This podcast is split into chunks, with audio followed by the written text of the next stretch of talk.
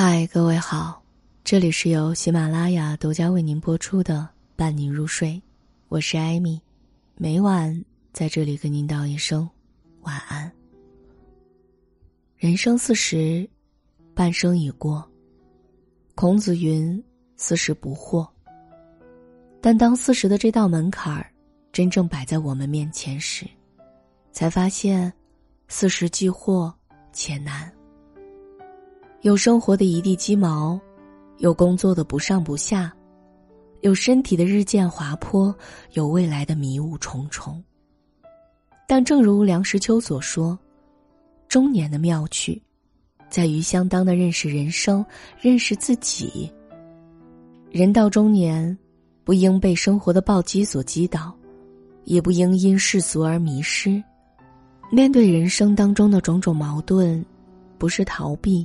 而是要学会选择，选择对了，人生自然也就顺了。都说中年人的背脊上压着三座大山：赚钱、老人和子女。在这个上有老下有小的年龄，一切重担都扛在了自己肩上。生活的压力和家庭的责任，催促着我们不得不向前奔跑，为家人创造更好的生活。可跑着跑着，离自己的初衷越来越远，饭局越来越多，加班越来越长，陪伴家人的时间却被压缩的越来越短。戴安娜曾说：“真正的成功是陪伴家人。”花有重开日，人生无再来时。孩子的成长只有一次。陪伴家人的时间有限，错过了就会遗憾。曾经看到过一个短片，名字叫做《共享爸爸》。威廉是一家名为“共享爸爸”公司的员工，日常的工作就是向那些需要爸爸陪伴的家庭提供租借爸爸的服务。这些家庭并不是没有爸爸，只是因为爸爸太忙了，没有时间陪伴家人。作为公司的骨干，威廉工作努力，成功扮演过二百多个家庭的爸爸，并且深深为这项工作而自豪。直到有一天，他第一次对自己产生了怀疑。那天晚上，威廉回到家，透过玻璃窗看到房间内欢快的生日 party，还有一位由他同事扮演的爸爸。他突然意识到。自己急急忙忙扮演着别人的爸爸，却忘了自己也是孩子的爸爸。在短片的结尾，威廉说：“在这个时代，什么都能共享，但对家人的爱只能定制。余生很贵，陪伴家人的从来都不是浪费。拥有的时候，总觉得人生很长，不在乎一时一刻的陪伴。”但当失去的时候，才会发现原来家人之间的羁绊是如此脆弱。孩子已经长大，来不及和你亲近；父母已经老去，而你却浑然不知。事业可以一直做加法，人生却是不断的在做减法。但即使事业再成功，也无法追赶时间的流逝，弥补陪伴的缺失。生命来来往往，来日并不方长。人到中年，要找到事业与家庭的平衡点，为事业拼搏的同时，也要给家人以陪伴，给岁月以温柔。中年人大抵都有两副面孔，人前戴着面具，八面玲珑；人后卸掉伪装，回归孤独。姜文就说过。中年是一个卖笑的年纪，他们把自己活成了一张面子，不断向外建立关系，把一面之缘称作朋友，把一杯之交当做人脉。可走着走着就发现，你口中的兄弟已经忘了你的样子，你也早已记不起朋友圈里的好朋友的名字。一项心理学研究证明，人的一生，交往的朋友个数是有极限的。彼此留有模糊的印象，并无实质性的往来的是六十个；双方都熟悉、偶有交流的是三十个；知根知底的真正朋友只有十个。也就是说，我们花费大量时间建立起来的人脉，大部分都是无效人脉。终其一生，我们遇到的人很多，但能成为知己好友却是凤毛麟角。与其让自己被社交的面子所绑架，不如狠心断舍离，留下真正能与你交心的里子。在明代的吴中四才子当中，唐伯虎是最爱社交的一个，文指明是最宅的一个。不同于唐伯虎风流旷达、交友无数，文指明是个不太喜欢社交的人。有一次，宁王朱宸濠在苏州广招人才，唐伯虎劝说文指明与他同去，文指明却甘愿淡泊自守，不愿前往。但结果呢？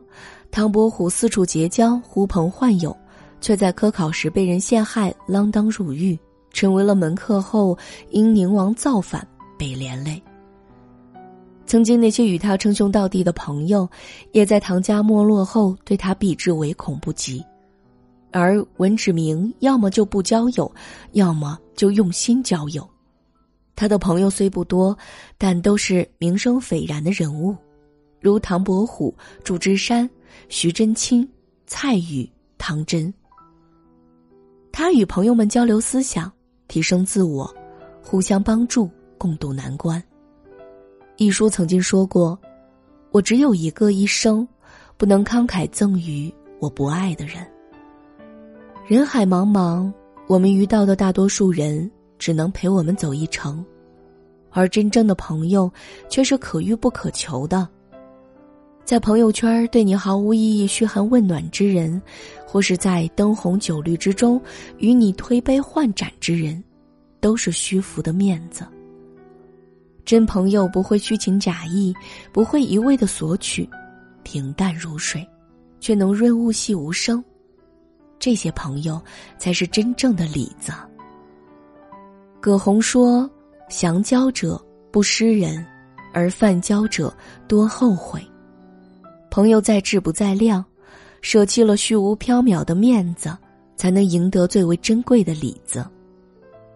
易志中说：“人之生也，以中年为界；中年以前，处乎日增者也；中年以后，血气日衰，形容日脆。四十岁以前，总是觉得自己有着无穷的精力，可以肆无忌惮的挥霍；四十岁一过，无力感随之而来，身体机能渐渐老化，健康也逐渐下坡。不过，对于中年人来说，这似乎是逃不开的宿命。中年一到，赚钱成了逃避不开的责任，而付出的代价就是身体。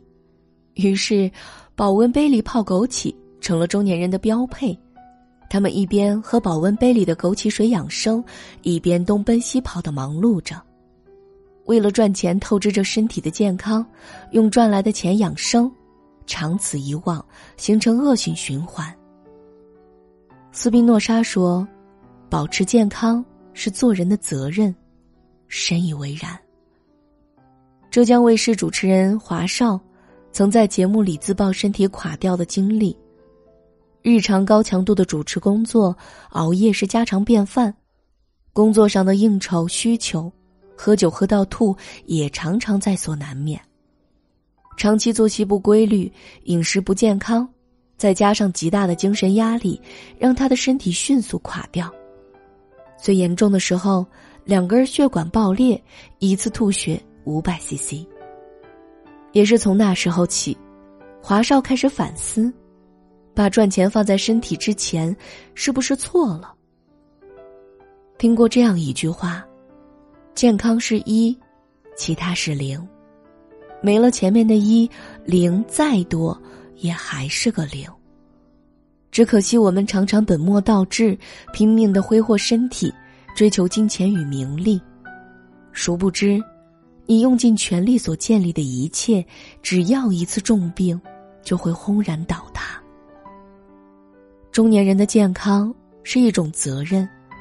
拥有健康，才有继续奋斗的资本和享受生活的保障。要记住，人生不是一段短跑，而是一场马拉松。别让自己在中途就倒下，累的时候千万别硬扛。慢下来，歇歇脚，懂得为身体蓄力，才能在下半场持续发力。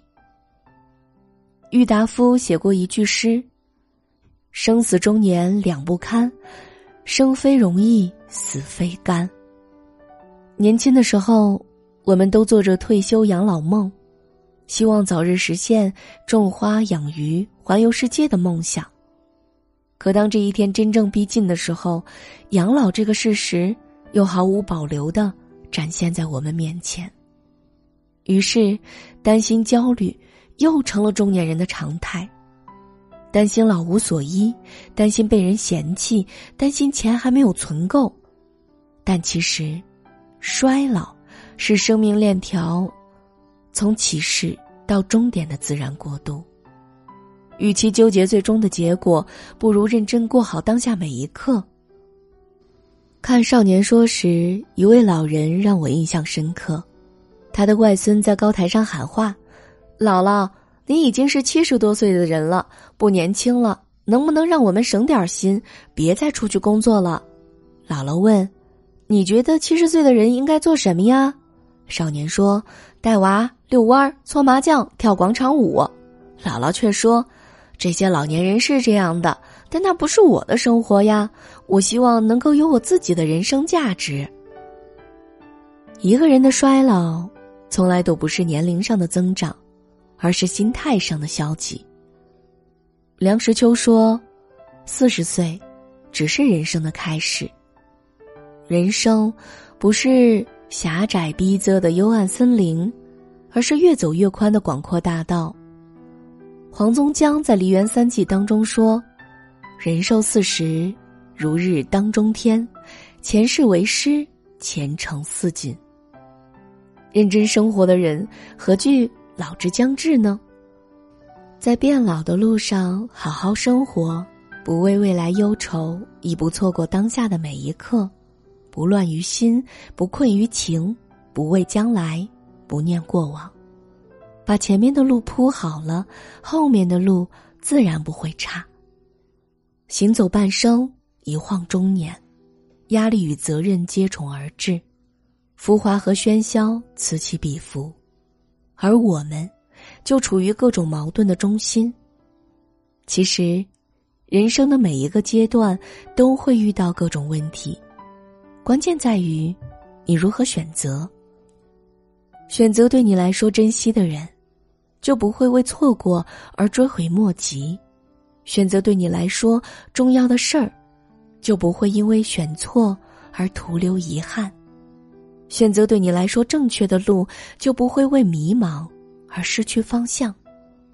往后余生，愿你拿得起，也放得下，扛得住，又看得开。愿你能够勇敢面对生命当中的狂风骤雨。亦能在自己的小院儿，淡然的开出一朵小花。这里是由喜马拉雅独家为您播出的《伴你入睡》，我是艾米，每晚在这里跟您道一声晚安。